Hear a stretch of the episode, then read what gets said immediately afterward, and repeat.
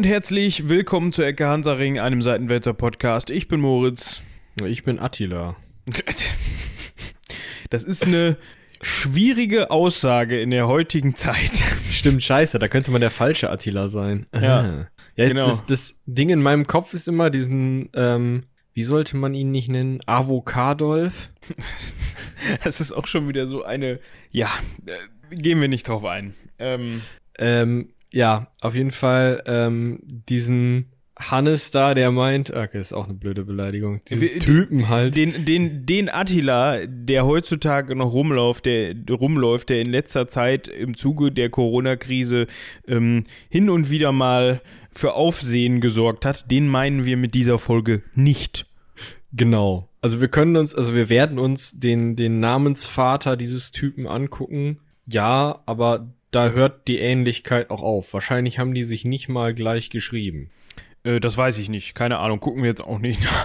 ähm, Nee, also im, im Sinne von, es ist ja nicht mal so richtig klar, was für eine Sprache damals überhaupt dann da geschrieben wurde. Dementsprechend. Und man weiß auch nicht so richtig, ob der Mann wirklich von seinen Freunden und Bekannten Attila genannt wurde, weil er ja zum Beispiel in den alten deutschen Sagen Etzel heißt. Und wie du Stimmt. von Attila zu Etzel und zurückkommst, weiß ich bis heute nicht. Ja, da müsste man dann vielleicht äh, unsere Quelle Nummer 1 fragen, aber zu der kommen wir gleich.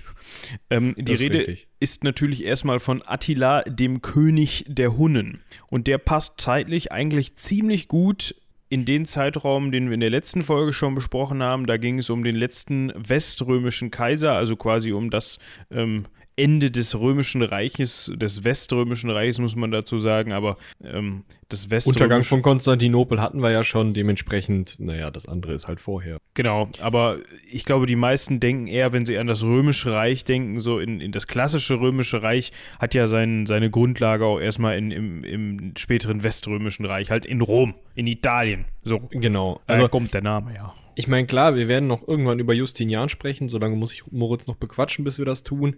Der hat sich auch nochmal Rom erobert, von Ostrom aus, also von Konstantinopel aus.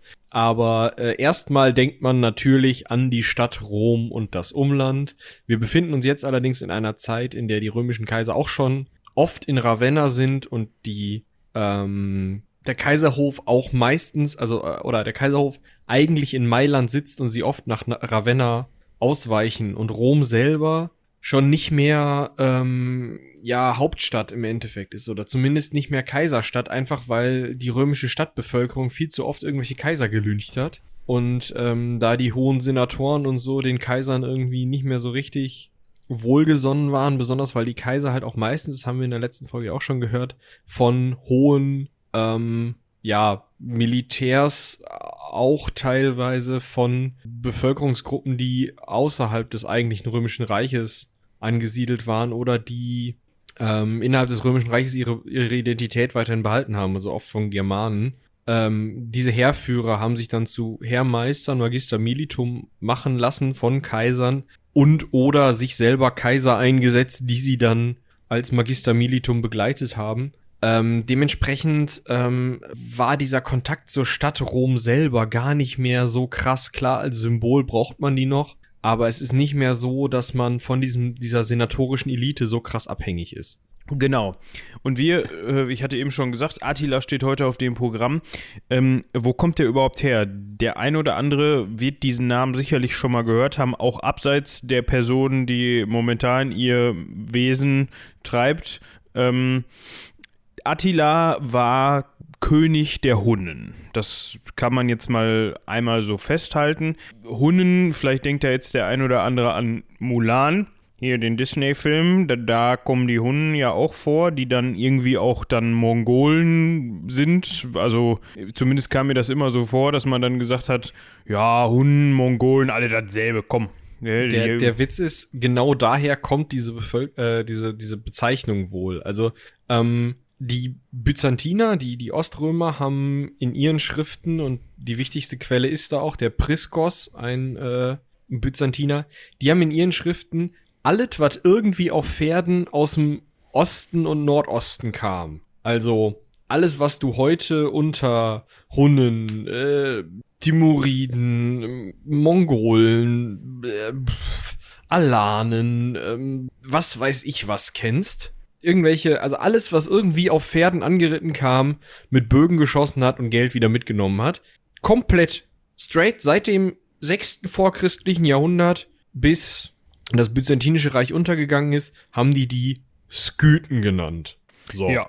Und der Begriff Hunnen ist dann ähnlich wie der Begriff Skythen, ähm, ja, zu so einem Überbegriff geworden, obwohl die Skythen wohl noch ein echter Volksstamm in Anführungsstrichen waren, also noch eine Bevölkerungsgruppe, die sich auch selbst als Skythen bezeichnet hat und die, ja, wie man heute die Westfalen nun mal als Westfalen bezeichnet, eben irgendwie so, ein, so, ein, so, ein, so, ja, so eine gemeinsame Identität oder sowas hatten und die halt sagten, yo, wir sind hier die Skythen und wir machen jetzt mal Reiterüberfälle. Ähm, bei den Hunden ist das schon schwierig, weil irgendwie wohl, es kann halt sein, dass der Begriff Hunde einfach nur so ein Ehrentitel unter den verschiedenen Reiternomadenvölkern und Halbnomaden und was weiß ich, was alles es da in diesen Städten gibt. Das ist ja auch einfach ein riesiges Gebiet, was unglaublich, also klar, es ist schwach bevölkert, wenn man sich dagegen Rom anguckt, aber es ist immer noch riesig und da passen viele Leute hin und da sind auch relativ viele Leute, was man auch daran sieht, dass diese Reitervölker gar nicht so wenig erfolgreich sind und es immer mal andere sind.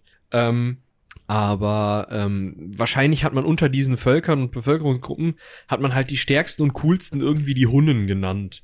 Und das würde halt auch erklären, wie die im Zweifel in China auftauchen konnten und im anderen Zweifel halt bis Spanien gerannt sind. Also, ob es wirklich Hunnen als Leute gab, wo du sagen könntest, yo, alle Leute, die aus, keine Ahnung, aus dem Norden der Donau, äh, also sozusagen, wenn man das Schwarze Meer rechts und die Adria links liegen lässt und ja, einfach irgendwie Rumänien, Ungarn, die ganze Kante da, aus diesen Steppen kommen, ähm, wie gesagt, Nord, äh, östlich der Donau. Alle, die irgendwie von da kommen, sind Hunnen. Ähm, das kannst du gar nicht so genau sagen, weil du nicht genau weißt, was ist ein Hunne überhaupt.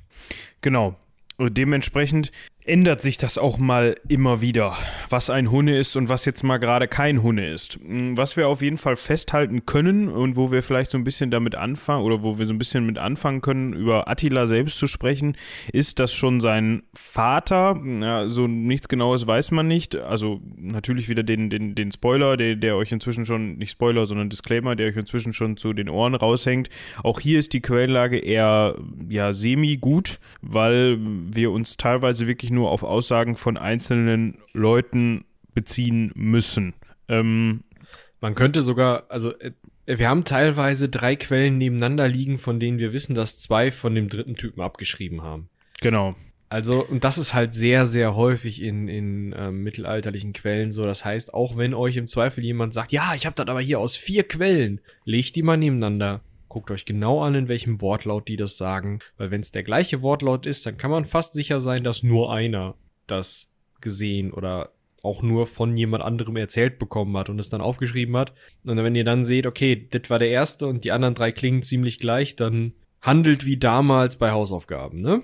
Also, Exakt. Ja. ja.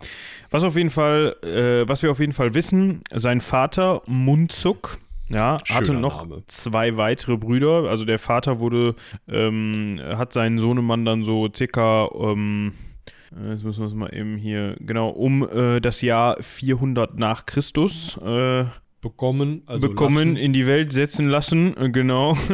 hat dafür gesorgt, dass er in, diese, äh, in die Welt gesetzt wurde. Sein Vater hatte aber auch noch zwei Brüder, also in dem Fall dann Attilas Onkel, äh, Ok- Okta und Rua. So, Rua wurde auch ab und zu mal Ruga genannt und äh, da frage ich mich so ein bisschen, das ist aber auch nur so eine Mutmaßung, ob da, hat das irgendwas mit der Stadt Riga zu tun? Ich hätte jetzt eher auf einen Roger getippt, aber wahrscheinlich ist das alles. Also, Riga ist viel zu weit nördlich für irgendwelche Hundenaktivitäten. Ja, Ähm, stimmt.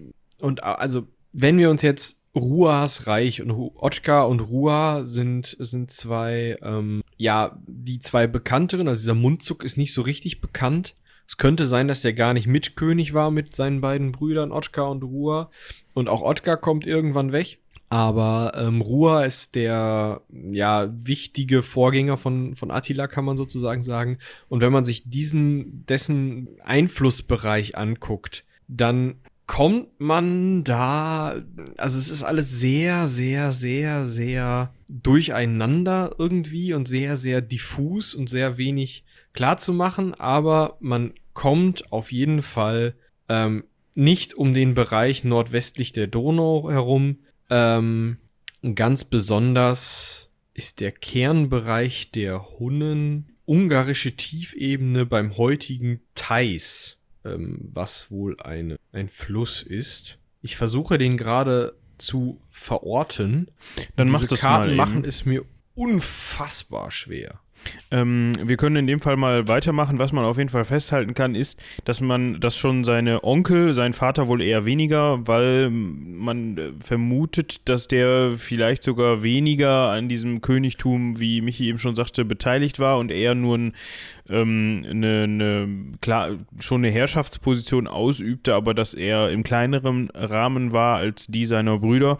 Ähm, man hat auf jeden Fall schon angefangen, ähm, ja, ich weiß nicht, ob man da schon von Vereinigung sprechen kann, aber man hat angefangen, ähm, Völker, Stämme, Völker ist zu groß, Stämme äh, um sich drum zu, zu unterwerfen und dem eigenen ja, Heer und auf der anderen Seite aber auch dem eigenen Einflussgebiet zuzu, zuzuordnen oder unterzuordnen in dem Fall. Also da hat nicht, er hat nicht Attila mit angefangen, sondern das haben seine, die Brüder seines Vaters schon vor ihm angefangen. Ähm, also zu dem Zeitpunkt, wo Attila dann ähm, ans Ruder gekommen ist, das ist wohl, so viel man weiß, im Bereich 434 nach Christus, also im Jahr 434 nach Christus passiert. Äh, da ist Rua dann gestorben. Ähm, hatte man schon, hatte Attila schon, ähm, ja, einige Volksstämme, einige Stämme unter sich in dem Fall. Ähm, das hat ihn in die Position gebracht, dass er und das wird man später immer wieder sehen, in der Lage war, Druck auszuüben auf das Oströmische als auch auf das Weströmische Reich. Jetzt fragt man sich, okay, Römisches Reich, waren das nicht die ich will dieses Wort jetzt hier nicht sagen, aber waren das nicht die, die eigentlich alles platt gemacht haben, was nicht nied- und nagelfest war? Hatten die Ja, nicht also- das größte Weltreich überhaupt, was man sich so vorstellen kann? Und wenn irgendeiner aufgemuckt hat, sind die da mal eben mit zwei, drei Legionen hinmarschiert oh, und haben mal eben gesagt, hör mal zu, so nicht. Warum kann denn jetzt so ein dahergerittener ähm, Steppenkönig, ja, der hat jetzt so ein paar Stämme da untergeordnet, aber warum kann der dann der jetzt Druck auf das West- und Oströmische Reich ausüben? Ja, da kommen wir jetzt sogar zurück dahin, was ich gerade nachgeguckt habe, und zwar, wo zum Hölle sind wir? Ähm, wir befinden uns mit den Hunnen eigentlich in Ungarn. Also dieser Fluss fließt ähm, gar nicht so weit von Budapest entlang ähm, und da drumrum vielleicht sagt irgendwem ähm, die Stadt Kosice was in der Slowakei. Also das ist alles, wie gesagt, ziemlich, ziemlich ähm, ungenau, aber sagen wir mal so, ähm, die, die Hunnen waren eher so im, in der Kante Ungarn, Rumänien, Serbien, Slowakei, ein bisschen Ukraine unterwegs und haben da eben ihre, ihre ähm, Gruppen zusammengezogen, ihre, ähm, äh, ihre ja, Heere im Endeffekt. Also man muss das auch ganz klar sehen, da sind germanische Stämme mit dabei gewesen, da sind irgendwelche Steppennomaden teilweise bis aus dem Iran, also wirklich weit, weit weg mit dabei gewesen, die irgendwie alle unter dieser hunnischen Herrschaft standen, wie gesagt, schon unter der des Onkels, aber es, äh, Attila sammelt dann halt noch mehr an. Wobei auch da die Rede davon ist, dass er nicht alle Hunden dabei hatte. Also vielleicht gab es auch noch Hunden, die nicht mitgekommen sind. Weiß man nicht so richtig. Ähm, was aber wichtig ist, ist eben diese Position, denn von dieser Position aus kommst du halt relativ leicht und relativ schnell sowohl nach Italien rein, nach Rom, als auch nach äh, in die heutige Türkei, nach, nach Istanbul. Und du gehst halt, wenn du einfach nur nach Süden gehst, bist du in äh, Griechenland und du gehst halt durch den kompletten Balkan durch, ähm, was für das damalige römische Reich viel, viel wichtiger war, als es das heute ist. Also heute sagt man ja für die Europäische Union oder so oder für Europa, hm, hm, hm, der Balkan ist so ein bisschen das Sorgenkind vielleicht oder ja, irgendwie ist, ist mehr so West- und Zentraleuropa so das super entwickelte. Ähm, und damals war es halt so, dass neben Italien der Balkan ein unglaublich wichtiger Ort für beide äh, römischen Reiche war, weil man von dort aus eben, ähm, also man hatte dort reiche Anbaugebiete, man hatte dort ähm, auch einfach einen riesigen Pool an Bevölkerung. Ähm, das war schon auch ein Zentrum des römischen Reiches mit. Und da konnte eben Druck drauf ausgeübt werden und da war lange kein Druck drauf ausgeübt worden. Die Römer waren sehr, sehr gut darin, ihre Rheingrenze zu verteidigen, weil die sich einfach seit Cäsar da geprügelt haben. Die Römer waren sehr, sehr gut darin, ihre Ostgrenze zu verteidigen, irgendwo hinten äh, Syrien, ähm, äh, Ägypten, Zweistromland. Ecke, ja. ja, Ägypten gar nicht mal so. In Ägypten, nach dem römischen Ägypten kam erstmal ziemlich viel Wüste. Ähm, genauso südlich von Nordafrika, da hat man wohl mal kurz Probleme mit ein paar Berberstämmen gehabt, aber da stimmt halt genau das, was du sagtest. Da kommt man eine Legion vorbei und dann guckt so ein Berberstamm halt doof. Ähm, aber gerade im Osten, im, im Mesopotamien, Irak, Iran heute die Ecke, da kam halt das Perserreich. Da hat man viel gekämpft und wie gesagt, gegen die Germanen hat man viel gekämpft, aber gegen, ähm, ja, eben nördlich der damaligen Provinzen Dalmatien und Mösien. Klingt jetzt lustiger als es, naja. Also das heutige Kroatien und Bulgarien vielleicht und Teile von Rumänien und Teile von Österreich und Bosnien-Herzegowina und Slowenien. Ähm, gegenüber, also nördlich von diesen Teilen, da kam noch Thrakien, das war aber auch relativ ähm, gut sicher seit ähm, Trajan und die Thraker haben auch meistens alles, was dann von Nordosten kam, auch gut abgehalten. Dementsprechend war man nicht gewöhnt, da angegriffen zu werden. Also war das erstens ein wirtschaftlicher Zentralpunkt und zweitens war es einfach nicht, also nicht so gut verteidigt wie vielleicht andere Bereiche. Ähm, und drittens waren die beiden Roms dann auch noch in einer ziemlich prekären Lage. Der Westen viel mehr als der Osten. Und darauf wolltest du, glaube ich, raus, oder? Ja, also wir hatten jetzt ja zum einen eben äh, festgehalten, äh, um das nochmal ein bisschen herauszustellen, diese Position, in dem sich die Hunden aufgehalten haben, waren einfach, war einfach taktisch sehr gut. Ne? Du hattest Zugriff, du hattest und du hattest nichts und die Römer hatten in dem äh, Moment nichts oder in dem Bereich vor allem auch nichts mehr, was sie denen entgegensetzen konnten. So, und das hat eben dazu geführt, dass man äh, den ähm, Vertrag von Margus im Jahr 400, wahrscheinlich noch im Jahr 434 aushandeln konnte. Und wenn man sich diesen Vertrag jetzt mal anguckt, ähm, der wurde ähm, mit dem Oströmischen Reich geschlossen zwischen ähm, Attila und seinem Bruder und wenn man sich den jetzt mal genauer anguckt, beziehungsweise die Vertragsdetails. Zwischen Attila und seinem Bruder auf der einen Seite und Theodosius dem Zweiten vom Oströmischen Reich auf der anderen Seite. Nicht, dass das so aussieht, als wäre der Attilas Bruder auf dem Oströmischen Thron gewesen. Nee, nee, nee. Also, also Attila und sein Bruder haben den mit dem Oströmischen Reich, auf dessen Thron Theodosius der Zweite saß, geschlossen. So, ne? Also, ja, ja, ja. schon klar. Äh, also, die haben zu dem Zeitpunkt noch äh, die Hunnen gemeinsam geführt. Ähm, und wenn man sich die Vertragsdetails da mal anguckt, dann denkt man sich, äh, okay, interessant, sieht gar nicht so schlecht aus. Also der hat beinhaltet, dass zum einen die Römer den Hunnen jährlich 700 Goldpfund zu entrichten haben. Vorher unter seinem Vater gab es schon, also unter Rua, nicht unter seinem Vater, unter seinem Onkel, gab es schon mal einen ähnlichen Vertrag. Der sah noch vor, dass 350 Goldpfund abgegeben wurden. Da hat man das mal eben verdoppelt. Und ähm, die Römer haben sich dazu verpflichtet, dass sie keine, keinen Pakt oder keinen Vertrag mit einer Partei schließen durften, die den Hunnen in irgendeiner Weise feindlich gegenüberstand oder gegen die Hunnen irgendwie was ja, paktieren wollte oder ja, also Feinde von den Hunden durften, Römer durften nicht mit den Feinden von den Hunden paktieren. So andersrum wird da aber nicht drüber gesprochen. Genau.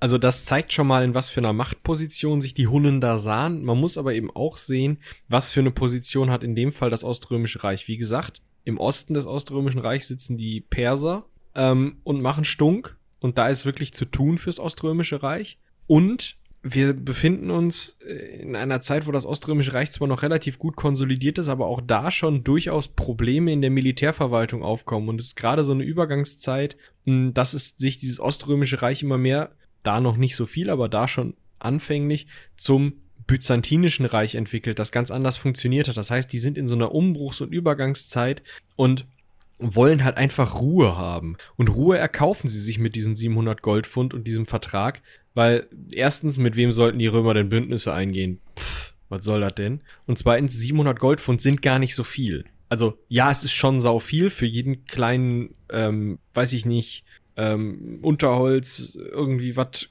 Kriegskönig da, ist das sau viel Geld, aber für so ein römisches Reich ist das halt ein halber Palast. Ja gut. Also man hat sich dadurch Ruhe erkauft und man hat sich dadurch dieses wirtschaftliche Zentrum äh, des Balkans da eben Ruhe erkauft. Und das war den, den Römern wichtiger als die Nase hochhalten zu können und zu sagen, wir haben die Hunnen besiegt. Deswegen ist dieser Vertrag geschlossen worden. Und das, also es zeigt sich auch immer wieder, wenn die äh, Oströmer gedacht haben, oh, pff, nee, Geld zahlen müssen wir jetzt gerade nicht mehr, ist gar nicht so wichtig. Dann haben die halt einfach aufgehört, Geld zu zahlen. Dann haben die Hunden gesagt, hm, wir hauen euch aber um den Kopf. Dann haben die Römer gesagt, ja, komm doch. Und das Problem ist, dann sind die Hunden oft gekommen. Und das nicht so gut ausgegangen. Aber eigentlich, also so richtig, irgendwo weiter unten in dem Text steht es auch, ähm, so richtig, dass mal die Hunnen in einer offenen Feldschlacht gegen die Römer, die mit vollen Legionen, die zu dem Zeitpunkt schon anders aussehen als das, was ihr jetzt gerade im Kopf habt, also mit äh, so runden Schilden und ähm, vielen, viel, viel mehr, als man sich das gerade vorstellt, an Hilfstruppen. Also es gibt noch einen Kern von römischen Legionen, aber da rennen halt auch schon irgendwelche germanischen Föderaten rum, die halt einfach mitkämpfen, irgendwelche Isaurier, irgendwelche, weiß ich nicht was von wo. Isaurier, ähm, nicht Saurier, Leute. Ne? Isaurier, also, ja, genau.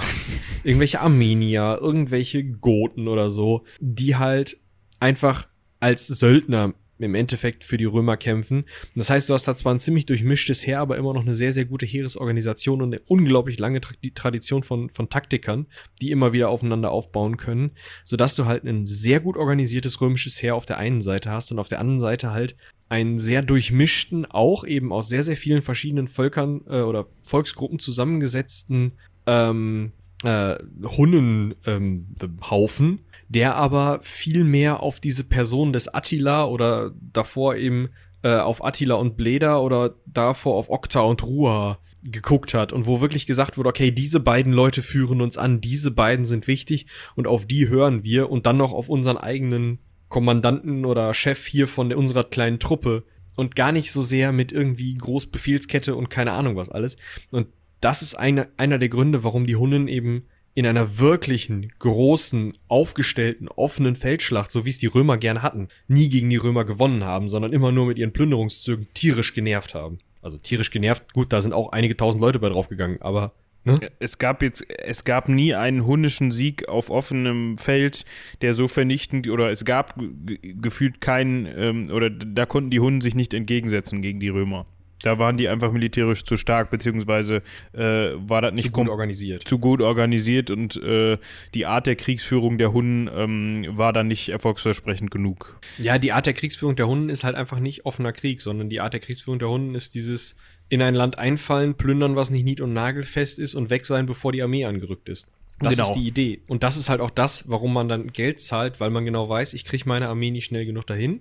Ich brauche Befestigungen, ich brauche befestigte Städte an der Grenze, wo im Zweifel direkt Truppen, die groß genug sind, ausrücken können, um die Hunden aufzuhalten. Das ist ähm, immer wieder, auch als die, als die Mongolen dann gekommen sind im Mittelalter, war genau das wieder das Problem. Die Mongolen waren einfach zu schnell auf ihren Pferden, weil sie ja ohne Tross und ohne Fußsoldaten unterwegs waren normalerweise. Und das ist natürlich dann einfach eine ganz andere und viel schnellere Art, Krieg zu führen.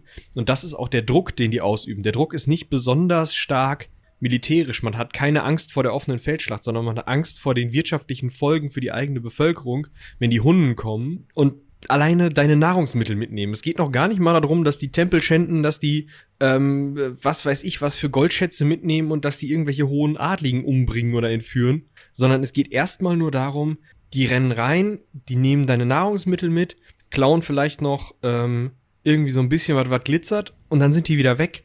Aber dann ist ja der nächste Winter. ein bisschen was, was glitzert, finde ich gut. Ja, aber da, dann ist ja der nächste Winter halt einfach tödlich für deine Bevölkerung. Und du als römisches Reich musst dann anfangen, aus wo auch immer, Syrien, Ägypten, Nordafrika, falls es zu dem Zeitpunkt, ich meine, zu dem Zeitpunkt war das auch schon unter vandalischer Herrschaft, sonst wo halt irgendwie wieder Getreide ranzuschaffen, um die Leute auf dem Balkan nicht verhungern zu lassen. Ja. Und das ist halt das Problem mit den Hunden und das ist der Druck, den die Hunden ausüben. Ja.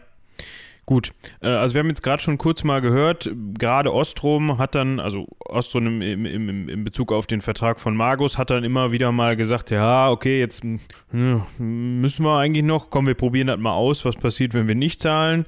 Ähm, dann ist Attila mit seinem Bruder zum Beispiel ähm, 441, 442 nach Christus mal ähm, in einigen wichtigen römischen Städten, ein, Städten eingefallen. Da hat man so, ein, so eine Geschichte als Vorwand genutzt, dass angeblich in der Stadt Margus, das ist übrigens eine Stadt, äh, hunnische Königsgräber von, einem, von dem dort ansässigen Bischof geplündert worden seien. Sind sie vielleicht auch, keine Ahnung. Auf jeden Fall hat man gesagt, ja gut, da könnte man mal losgehen und wichtige römische Städte plündern, unter anderem ähm, Singindunum, Singidunum, meine Güte.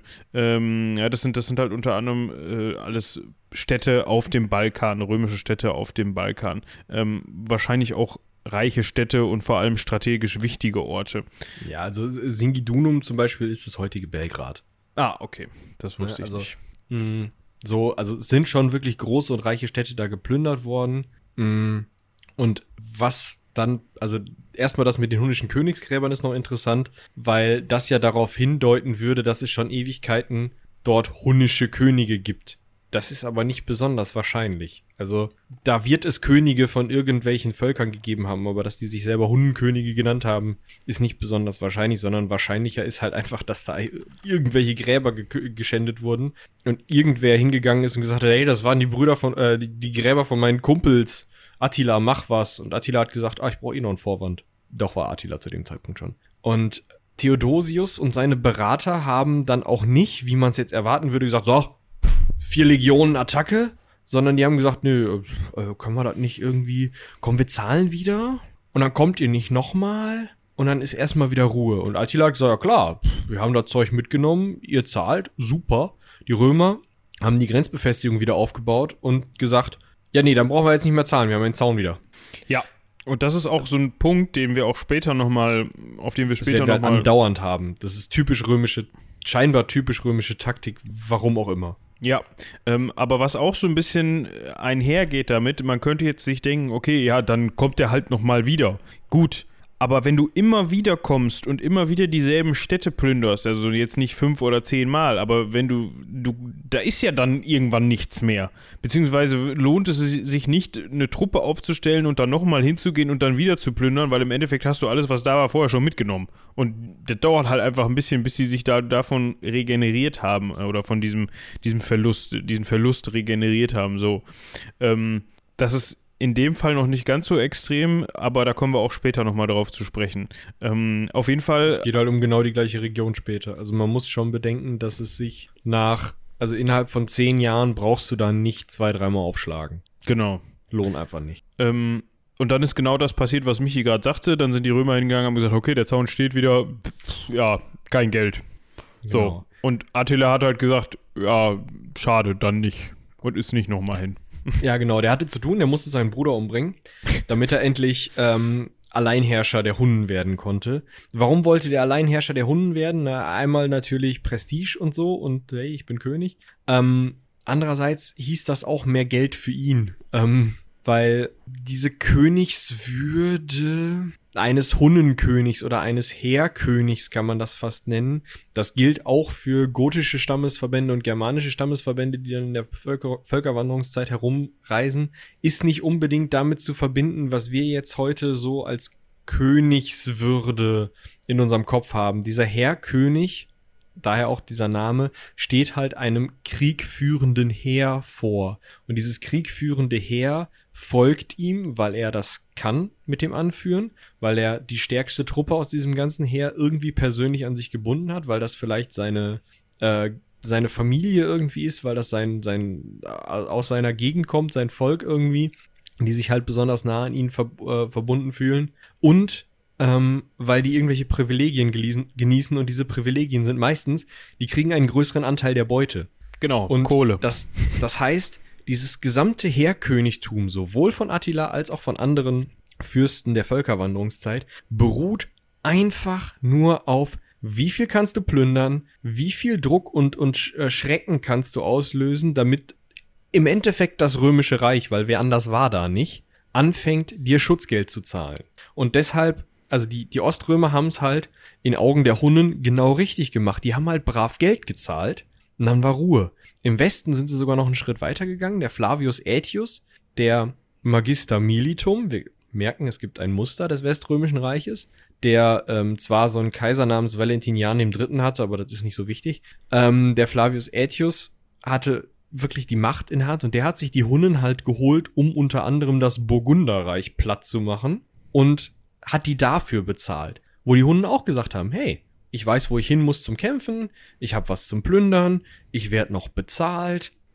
Top, guter König, hast du toll verhandelt. Wenn er das nicht so verhandelt hätte, rüber runter, nächster. Oder wir teilen uns auf und die germanischen Teile der Hunnen pff, gehen im Norden irgendwas plündern, was sie kennen und die steppennomadischen Teile der Hunden sagen halt, oh, gehen wir wieder nach Osten und gucken, was da so ist. Vielleicht haben die Chinesen wieder Gold.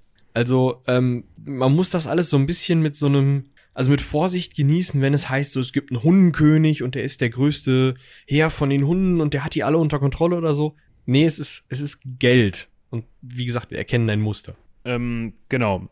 Vielleicht sollte man, also, ne, man, man erkennt an dieser Stelle ganz gut, auf was für, ja, vielleicht sogar tönernen Füßen eben diese, dieser, diese Herrschaft oder diese, dieses Reich, wenn man davon sprechen müß, möchte, äh, ruht. Ähm, also wenn der Erfolg ausbleibt, dann denkt sich vielleicht der eine oder andere dann auch, ähm, und jetzt? Was, warum bist du jetzt noch in der Position, mir irgendwas zu befehligen? Ähm, das kann man vielleicht auch daran sehen, ähm, äh, hier der ein, die eine besonders spannende Quelle, die wir haben, die wichtigste Quelle, Priskos, der leider nur fragmentarisch erhalten ist, war mal am Hof des Hunnenkönigs Attila. Übrigens ein oströmischer Gesandter. Genau. Hat sich da als oströmischer Gesandter, als er mal wieder verhandelt hat, wie viel Geld die Oströmer denn diesmal zahlen, ähm, so ein Sorry, ja, wir haben letztes Jahr nicht gezahlt, ich weiß, hm, können wir jetzt wieder anfangen? Ähm, hat er sich das mal angeguckt und es war, es gibt eine Stadt, aber die ist komplett aus Holz gebaut. Ähm, es gibt keine, also es gibt so eine ganz leichte Art von Verwaltung, wo unter anderem Orestes, der ist in der letzten Folge wichtig gewesen, ähm, ein Römer als Sekretär eingesetzt ist, ähm, wo Germanen und Hunnen und Römer irgendwie alle Hand in Hand arbeiten, aber alle auf so einem, so einem persönlichen System von, ja, ich bin ein guter Kumpel von Attila, deswegen lässt er mich hier mit meinen Truppen rumhängen und deswegen folgen meine Truppen ihm. Und nicht auf so einem System von, okay, Attila ist der König, ich glaube mh, hm, daran, dass der als König oder als Kaiser von Göttern oder Gott eingesetzt ist. Und deswegen füge ich mich in meine Rolle als General und meine Truppen sind einfach nur die Truppen dieses Kaisers, sondern das sind meine Truppen. Und ich bin persönlich loyal dem Attila gegenüber und deswegen kämpfen meine Truppen, die mir wiederum persönlich loyal sind, für den. Genau, das ist man, ein, ist ein man, anderes Konstrukt. Man darf das, weil wir das eben auch mit ähm, irgendwie mit, weil, weil der Begriff Mongol von den, also die Mongolen aufkam und so, man darf das nicht mit einem mongolischen Khanat vergleichen. Also ein, äh, ein Khan, ein mongolischer Khan war was komplett anderes von der, von der Akzeptanz her und von der, von den Herrschaftsstrukturen, also bezogen auf das Khanat, ähm, kann man überhaupt nicht vergleichen.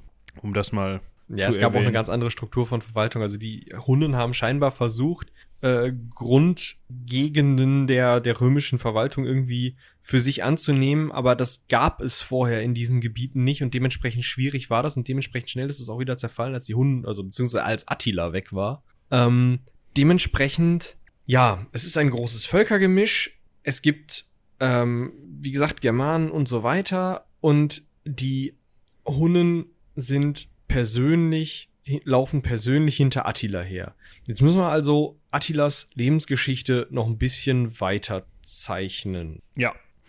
Ähm, vielleicht sollte man an der Stelle nochmal eben auf den Punkt zu sprechen kommen, den wir eben schon so angeteasert haben.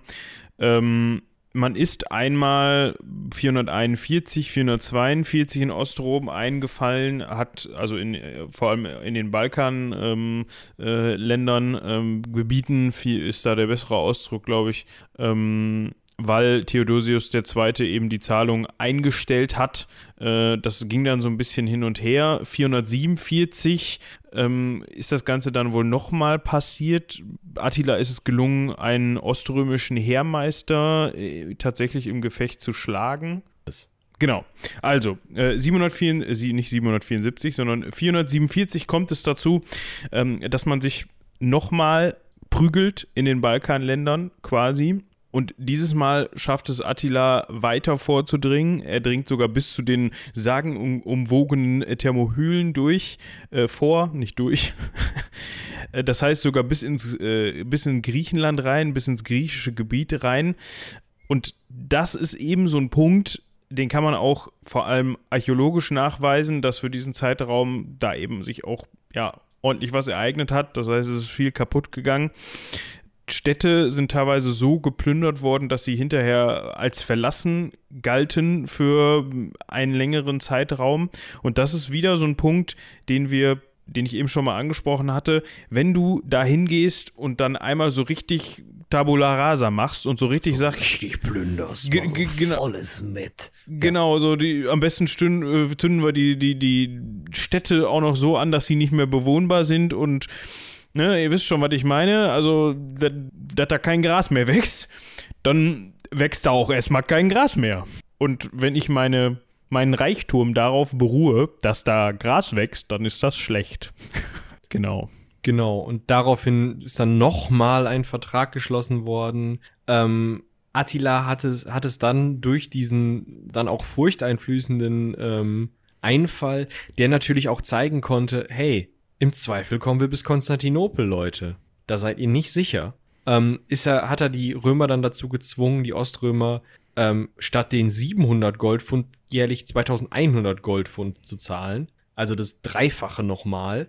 Ähm, was zwar für das Römische Reich immer noch günstiger war, als da einen riesigen Militärzug zu, zu bringen, aber natürlich einfach ein riesen Prestigeverlust ist, weil wenn man jetzt anfängt, irgendwelchen auswärtigen Leuten, die sonst plündern kommen, Tribute zu zahlen, ihnen also ihre Plünderungen noch hinterherzutragen, ist das natürlich irgendwie nicht so gut für deine, deine kaiserliche Machtstellung. Ähm, daraufhin hat man dann von Ostrom aus äh, scheinbar auch versucht, ein Attentat gegen Attila in Auftrag zu geben, was der überhaupt nicht lustig fand.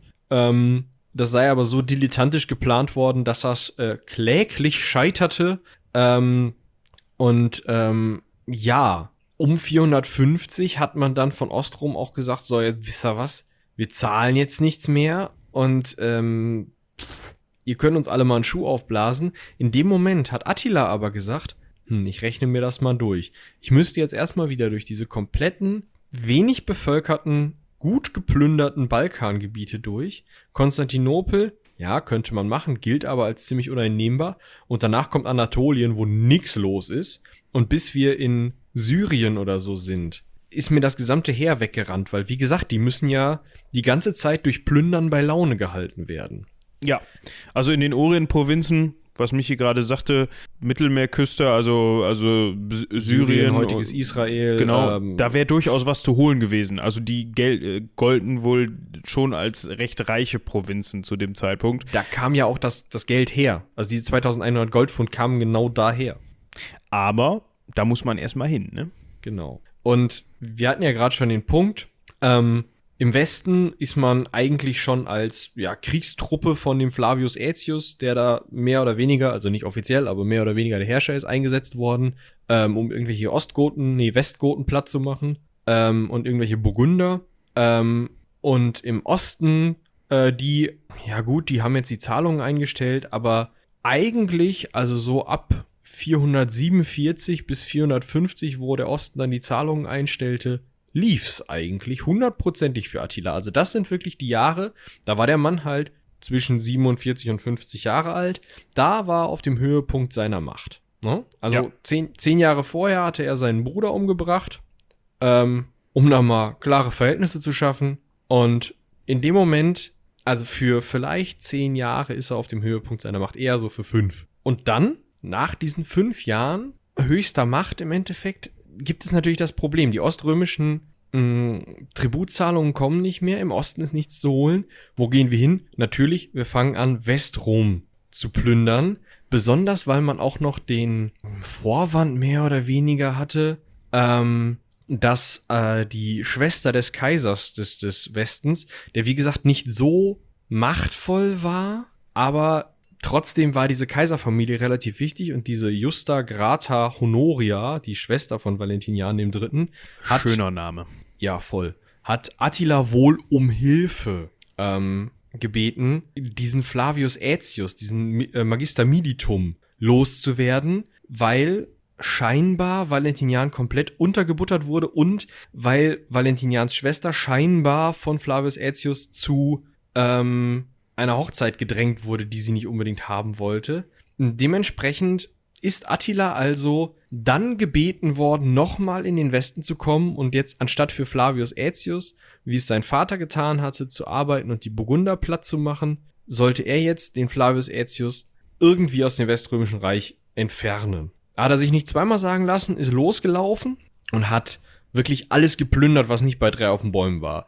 Straßburg, Worms, Mainz, Köln, Trier, Metz, Tournai, Cambrai, Armiens, Beauvoir, keine Ahnung, Französisch, Paris, Reims, Orléans, das spreche ich nicht aus, Troyes, irgendwie sowas. Troyes, Troyes, gut.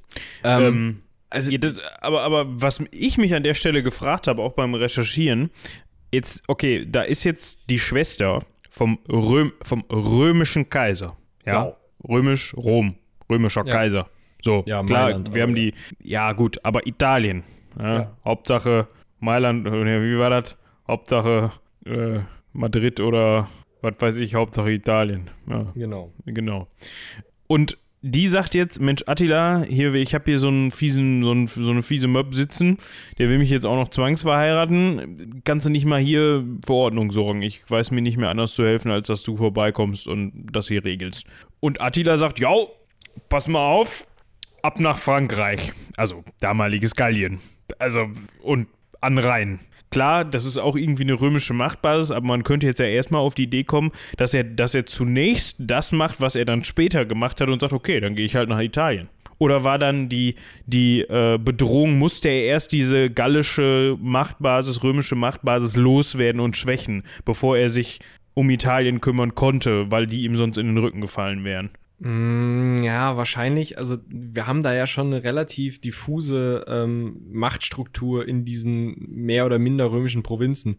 Wahrscheinlich saßen da auch einige ähm, Volksgruppen, die, oder ja, wahrscheinlich waren es Goten, die im Zweifel halt sonst die Alpen hätten zumachen können und die Hunden vor dem Rückzug ähm, abhalten. Was halt ein ganz wichtiges Ding ist, wenn du plündern willst, musst du den Scheiß halt auch irgendwie nach Hause kriegen. Ähm, das könnte ein Grund gewesen sein und der Weg ist kürzer. Du musst nicht über die blöden Alpen. Das ist richtig, ja. Da hat sich ähm, ja schon der ein oder andere schwer mitgetan. Genau, und dann kommt natürlich noch dazu, äh, du kannst halt erstmal davon ausgehen, so super gut verteidigt wie Rom ist im Weströmischen Reich nix. Dementsprechend ähm, würde ich jetzt davon ausgehen, dass er das erstmal allein aus dem Grund gemacht hat, diesen Flavius Aetius irgendwie aus der Reserve zu locken, zu sagen, hey, komm mal her, hier, wir sind die Hunnen, kämpf gegen uns um dann zu hoffen, den vielleicht in irgendeiner Schlacht niederzumachen und vielleicht auch einfach Italien noch zu schonen, weil da ja der Kaiser sitzt, der im Zweifel bezahlen kann. Ja, wahrscheinlich. Gut, was immer ihn dann auch final dazu bewegt hat, nach Gallien zu gehen und nicht direkt nach Italien, äh, genau können wir es eh nicht mehr herausfinden, weil wir ihn nicht mehr fragen können. Er hat auf jeden Fall diverse Städte geplündert, hat wahrscheinlich auch ähm, ordentlich eine Mark gemacht dabei, hat sich dann aber auch hier und da mal die Zähne ausgebissen. Was auf jeden Fall passiert ist, die Römer haben ihn zur Schlacht gestellt. Ja, also obwohl obwohl eigentlich auf dem Papier das römische Heer theoretisch nicht unterlegen, weiß man nicht mehr genau, aber es jetzt, war jetzt nicht so, dass die Römer da mal eben auspacken konnten wie sonst was, so nach dem Motto, pass mal auf, hier, oh, das ist, äh, welche Legion will noch mit? 1 Britannica, Legiona 2 Britannica, Legiona 3 Britannica. Hier haben wir die 16 aus Germanien, hier die 15 aus Gallien. Ich habe noch drei italienische. Re Nein, die genau. hatten halt vielleicht noch ein, zwei Legionen und zu großen Teilen waren sie eben auf äh, Westgoten und andere Germanen angewiesen. Die Westgoten, äh, gegen die Flavius Aetius eigentlich auch mal die Hunnen gerufen hatte weil die ihm auf den Pin gingen. Genau.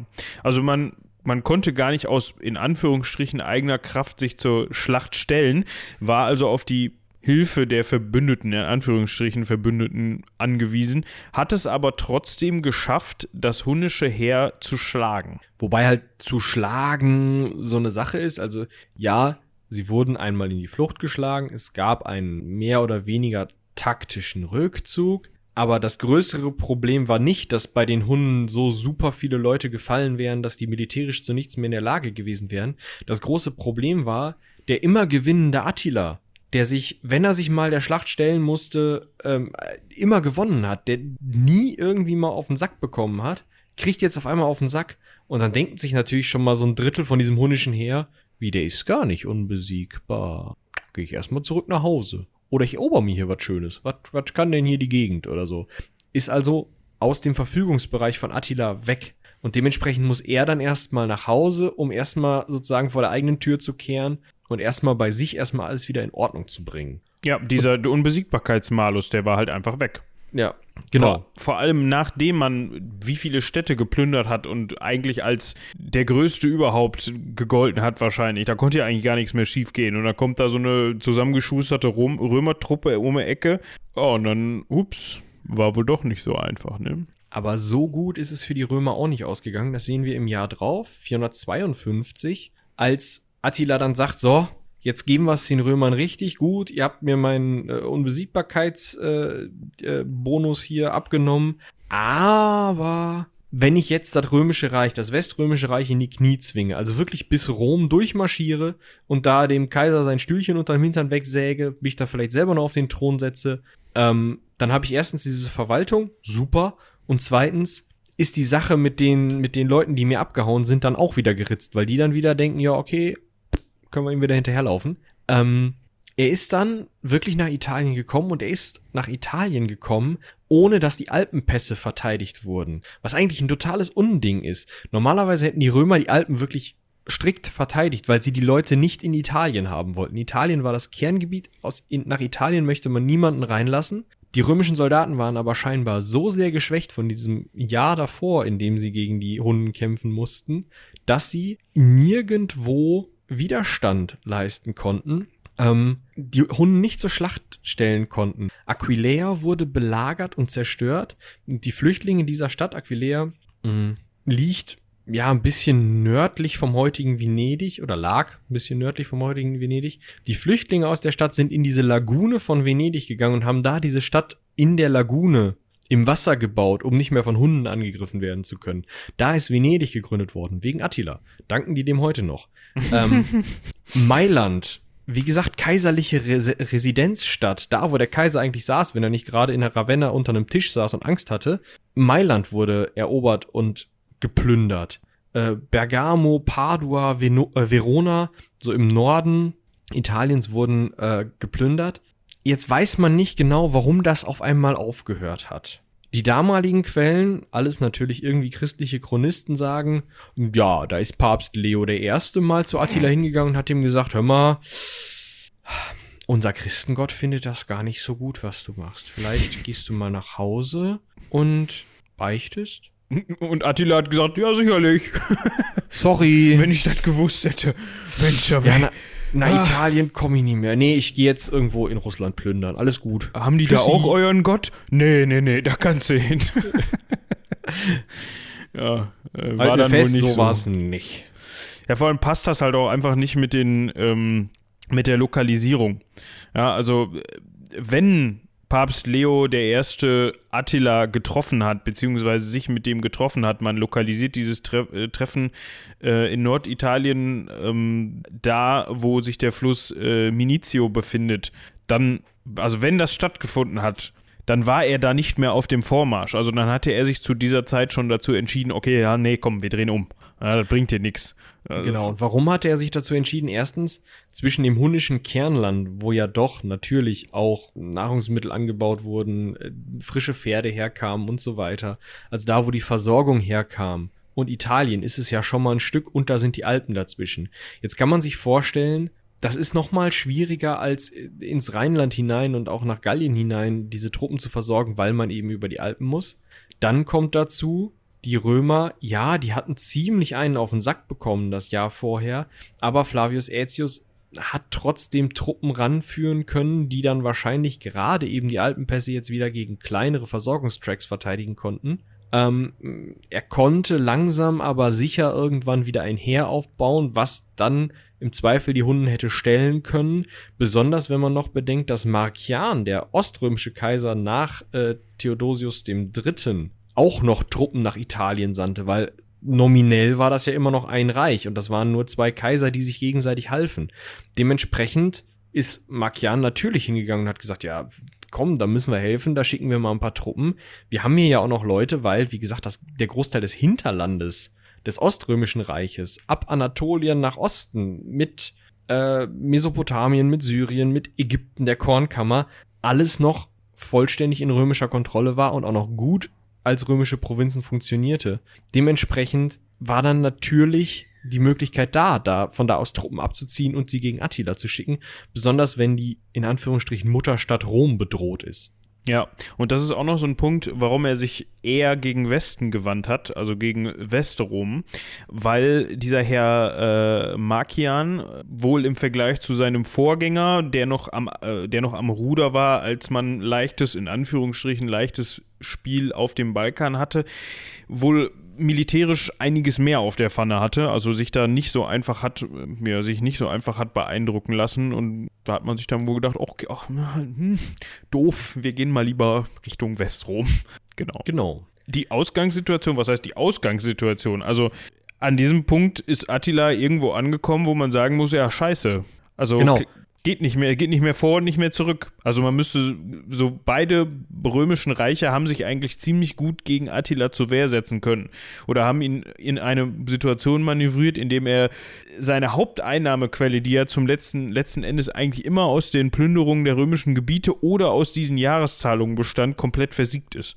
Genau, die Römer haben nämlich gesagt, du hast jetzt alles, was in deinem Einflussbereich ist, also Gallien, Germanien und eben ähm, den Balkan, hast du geplündert. Nach Nordosten brauchst du nicht gehen, da ist nix. Ähm, gegen Rom und gegen Konstantinopel kannst du nicht vorgehen, dafür sind wir militärisch zu stark. Und im Zweifel hauen wir den nochmal ordentlich auf den Sack. Wir zahlen nicht, was willst du denn machen? Und das war genau Attilas Problem, denn er ist dann nach Hause zurück, hat seine Wunden geleckt und musste oder hätte im Endeffekt warten müssen, bis er die Kuh wieder melken kann, was er nicht mehr erlebt hat.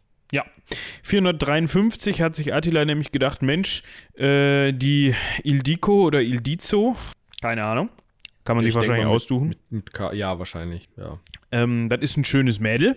Ja, und ich bin ja der Hun Hundenkönig. Ich bin zwar ein bisschen gescholten worden in letzter Zeit, aber trotzdem muss ich ja diverse Frauen äh, heiraten und ähm, die werden ja, also ne, ich brauche ja immer wieder neue. Äh, Vorzugsweise wahrscheinlich jüngere als er selbst. Ne? Zu dem Zeitpunkt war er ja dann auch schon äh, über 50 auf jeden Fall, wenn man jetzt mal vom Jahr 400 als Geburtsjahr ausgeht. ja. Deuten wir das mal als späte Midlife-Crisis. Hm? Äh, So ungefähr. Auf jeden Fall dachte er sich, er muss noch mal heiraten. Und so wie unser feiner Herr. Nee, es war in dem Moment dann nicht mehr. Wie heißt er noch? Mit P. Pri, Priscus?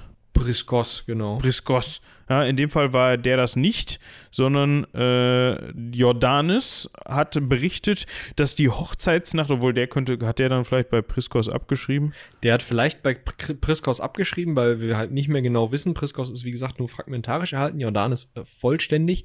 Und das größere Problem ist, Pri- äh, Jordanes hat 100 Jahre nach Attila Ja. gelebt. Das heißt, der kann sich den Satz, den du jetzt vorlesen möchtest, auch ausgedacht haben. Ich wollte das jetzt nicht vorlesen. Ich wollte einfach nur sagen, die Hochzeitsnacht ist wohl sehr hoch hergegangen, so erzählt man sich. Und ja, wenn man in, in hohen, ho- im hohen Alter dann nochmal so angestrengt wird, dann kann das auch mal zu Nasenbluten führen. Und wenn man dann vor Wonne den Kopf so im Nacken hat, dann kann man auch mal an seinem eigenen Nasenbluten bzw. an seinem eigenen Blut ersticken. Ja, das ist natürlich ein Traum, wenn du als römischer Papst oder Kaiser äh, liest, oh ja, der, der blöde Sack, der uns hier irgendwie jahrelang gepiesackt hat. Ich meine, im Kern auch nur, nur in Anführungsstrichen ungefähr zehn Jahre lang. Ne? Ja, Also das war jetzt keine 30, 40, 50 Jahre lang Dauerbeschuss durch die Hunde. Nee, auf keinen Fall. Genau. Sondern das war, das war eine, eines der vielen Probleme der Völkerwanderungszeit, die beide römische Reiche, der Westen viel mehr als der Osten hatte. Wahrscheinlich haben die Hunden diese Völkerwanderung mit ausgelöst, weil sie von weiter aus dem Osten kamen und erstmal in diesen, ähm, diesen ungarisch-rumänischen Raum da äh, eingedrungen sind und von da aus halt Leute vertrieben haben, die dann wieder andere vertrieben haben, die dann immer weitergezogen sind, was diese Völkerwanderung ist. Mit aus dem Norden kamen wohl auch noch welche, die wegen irgendwelcher anderen äh, Dinge halt sich bewegt haben. Aber ähm, im Endeffekt waren, war das Hunnenproblem, wenn man es so nennen möchte, nach den zehn Jahren, in denen Attila wirklich alleine geherrscht hat und wirklich die meisten großen Züge gemacht hat und vielleicht den 30, 40 Jahren davor, in denen die Hunnen mal als Föderaten, also als Söldner Roms und mal so ein bisschen als plündernde Truppe aufgetreten sind. Aber nach 50 Jahren war das Ding gegessen. Denn mit dem Tod Attilas, der vielleicht, wie es hier eben so besonders schön auch gottesgerecht, ne? Er hat's nochmal übertrieben, hat nochmal zu viel Party gemacht, war nicht ehrfürchtig genug und dann ist er an seinem eigenen Blut erstickt, der Sack. Ja, so richtig, ähm, weißt du, so, so, so, wie man das von so einem Barbarenkönig halt ne, erwartet. Ja. Klar, ne, er ist beim Beischlaf im Bett hat das übertrieben und dann hat Gott ihm seine gerechte Strafe zukommen lassen, ist doch klar. Ja, dass er nicht beim Scheißen vom Blitz erschlagen wurde. Genau, das wäre dann die, die nächste Stufe eigentlich. Genau, so, also aber danach, nachdem dieser Hunnenherrscher seine angeblich gottesgerechte Strafe erhalten hat, vielleicht hat er auch einfach nur einen Herzinfarkt gehabt oder ist an wundem Hintern vom Reiten verstorben. Das wird sein. oder möglicherweise ist auch irgendwer anderes auf die Idee gekommen, den ermorden zu lassen. Ähm, vielleicht von Aetius, Flavius Aetius bestochener ähm, Leibwächter also alles, was man heute so an Stories liest, ist halt irgendwie später dazugekommen. Gerade im Mittelalter ist halt immer mehr und immer mehr und oh, noch mehr Frauen und noch mehr Wein und natürlich war der irgendwie sturzbesoffen und hat mit 400 Frauen Beischlaf in seiner Jurte gehabt und dann ist er irgendwie selig, was weiß ich, ne? So, Schwachsinn. Wahrscheinlich war es irgendeine Krankheit. Auf jeden Fall war er hinterher tot. Das ist ausschlaggebend. und danach ist das Hundenreich zerfallen, weil Attilas Söhne nichts machen konnten. Die konnten das Reich nicht zusammen. Ja, und das liegt halt auch wieder an dieser Struktur, die wir eingangs beschrieben hatten, dass er eben ganz viele so, ja, Vertrauensmänner in seinen Positionen hatte, also irgendwie Kumpels quasi, ne, die äh, teilweise die Stammesführer von besiegten Stämmen oder Völkergruppen waren, die sich dann aber zu dem Zeitpunkt gedacht haben, ja, puh, puh, das ging jetzt die letzten Jahre schon so ein bisschen bergab, warum soll ich mich jetzt dem Sohnemann hier unterordnen? Ich mache jetzt wieder mein eigenes Ding. Und so sind dann diese ganzen ähm, also man, man nennt sein Heer ja auch Vielvölkerheer oder Vielvölkerstaat oder, ne, oder Vielvölkerreich. Diese ganzen einzelnen Volksgruppen haben sich dann wieder zum Teil einzeln, zum Teil dann auch wieder in anderen Zusammenschlüssen auseinandergesplittet. Und ja, das hat eben dafür gesorgt, dass diese in Anführungsstrichen sehr kurze Zeit der hunnischen Eintracht vorbei war. Nicht vor, die Zeit vorbei war, so singular. Ähm, und das liegt wahrscheinlich auch daran, dass man es eben nicht für nötig befunden hat, einen Herrschafts- oder einen Verwaltungsapparat zu installieren, der in irgendeiner Weise die Leute so bindet, dass sie weiterhin Bock drauf haben, sondern dass personengebunden ist und diesen Attila in Zeiten des Erfolges als den König ausgerufen haben. Und wenn der König dann tot ist, dann ist das scheiße. Genau. Der Punkt oder das Problem mit der Sache war, Vorher haben die Hunnen und davor das starke römische Reich und andere Strukturen von nicht so vielen wandernden Bevölkerungsgruppen im Osten ähm, diese Lage an der nordöstlichen Grenze des römischen Reiches oder beider römischer Reiche in Schach gehalten. Und jetzt war auf einmal keine Ordnungsmacht mehr da. Niemand mehr, der die alle irgendwie unter seiner Knute gehalten hat. Was dazu führte, dass eben nochmal, wir haben gerade schon über die Völkerwanderungszeit geredet, ähm, diese diese Volksgruppen alle irgendwie gerade in den Westen Roms hineinströmten, weil sie da eben hofften, ein besseres Leben zu finden, weil sie da hingetrieben wurden, weil sie nicht mehr woanders hin konnten, weil sie aus noch weiter im Osten irgendwie äh, ähm, vertrieben wurden. Ähm, wie auch immer, auch vielleicht einfach, weil Beute äh, lockte. Da gibt's immer wieder verschiedene Interpretationen. Das ist ein riesen Forschungsfeld, auch weil die Quellen nicht so besonders super sind. Ähm, aber der Witz ist eben diese hunnische Ordnungsmacht, die noch so ein bisschen so, ja, weiß ich nicht, wie der eine Metaller an der Seite vom Moshpit stand und die Leute zurückgehalten hat. ähm, ja, oder, oder in, der, in der Wall of Death, weißt du? Ähm, ja, die gab's nicht klar. mehr.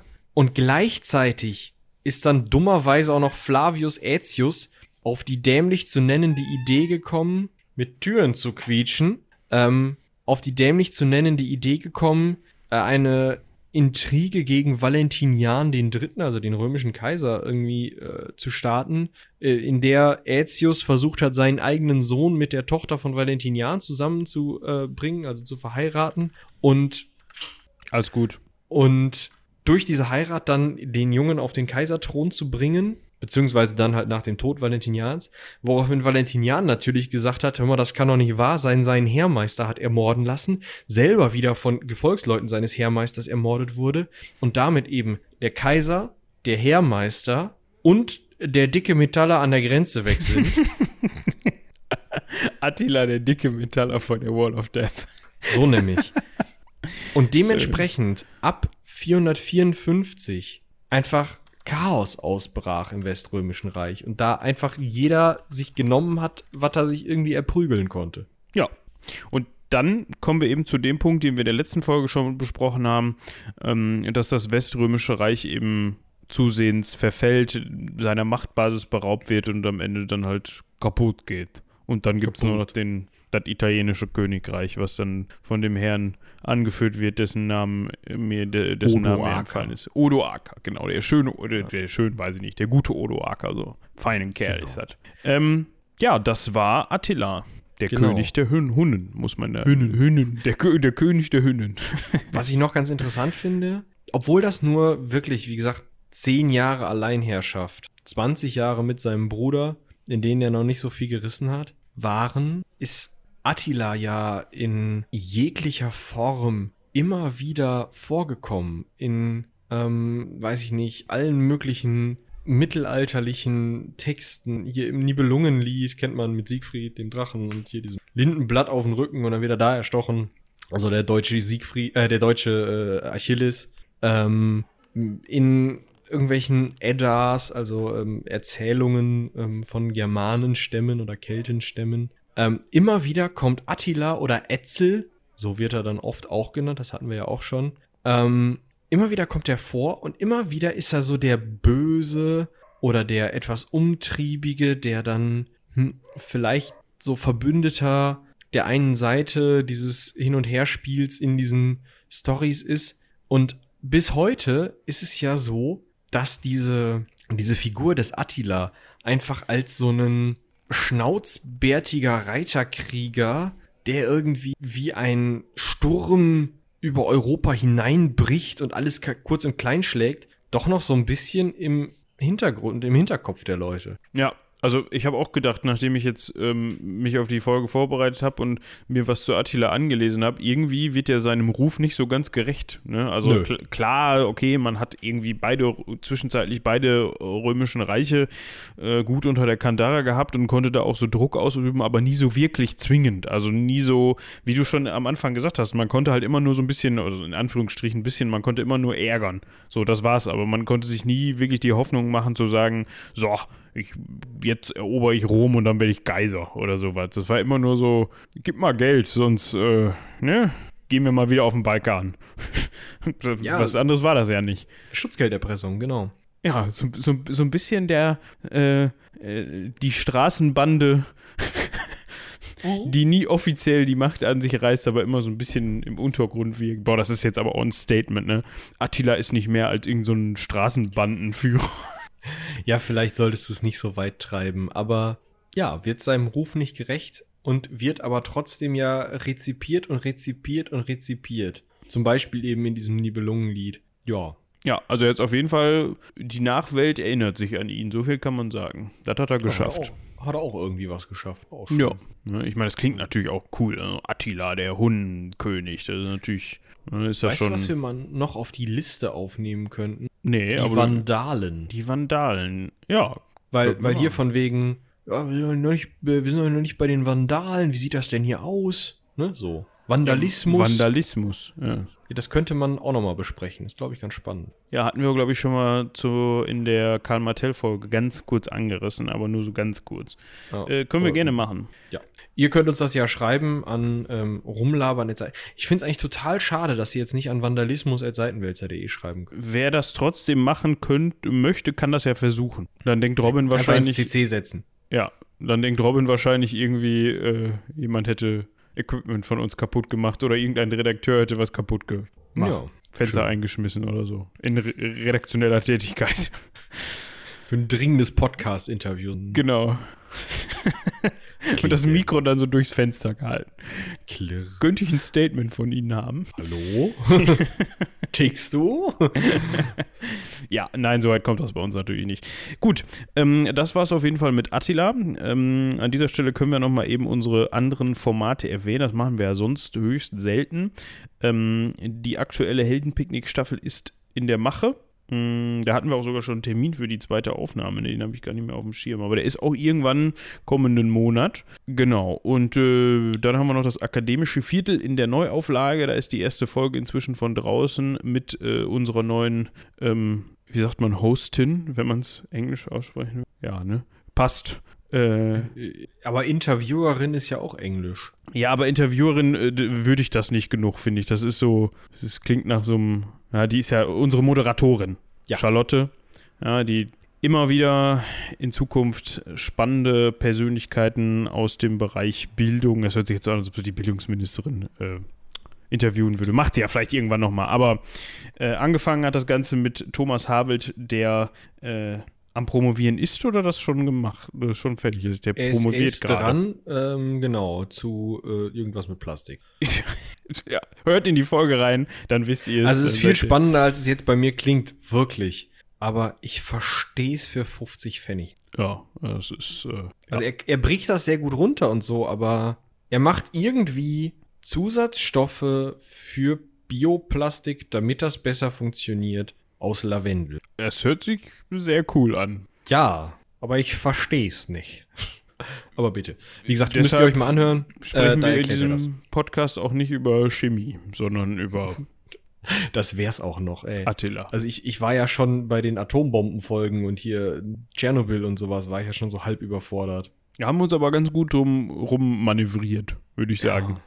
Ich meine, Kernphysik, ich hatte zwei Jahre äh, ein, ein zusätzliches Physikfach in der Schule als Wahlpflichtfach, wo wir tatsächlich die Grundlagen eines Kernreaktors gelernt haben, aber Ja, an sich ist das Ding ja auch nicht so hinaus. schwer zu verstehen. Also ist ja eigentlich recht simple Technik. Also in Anführungsstrichen. Ne? Also im, im, im Detail. im Schema. Genau. Ja, Das genau. Problem ist, du, du verstehst diese Schemazeichnungen sehr, sehr gut. Das wird bestimmt bei diesen Plastiksachen auch so sein.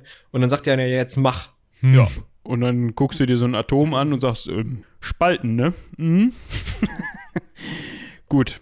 Husch, Aber- husch jetzt. Äh, Genau, spalte dich mal jetzt bitte. Aber bevor wir jetzt noch weitermachen, äh, bevor wir jetzt noch weiter abdriften in irgendwelche atomaren Gefilde, würde ich Du sagen, meinst, bevor wir unsere Hörerschaft spalten in diejenigen, die unser Gelaber gerne hören und diejenigen, die wirklich geschichtsinteressiert sind. ich weiß nicht, ob man nach 120 Folgen, glaube, das müsste die 120. Folge sein, das nicht schon geschafft hat. Das ist richtig. Äh, äh, deshalb würde ich an dieser Stelle ganz einfach sagen, vielen, vielen Dank fürs Zuhören. Haut rein, bis zum nächsten Mal. Bis dahin. Tschüss.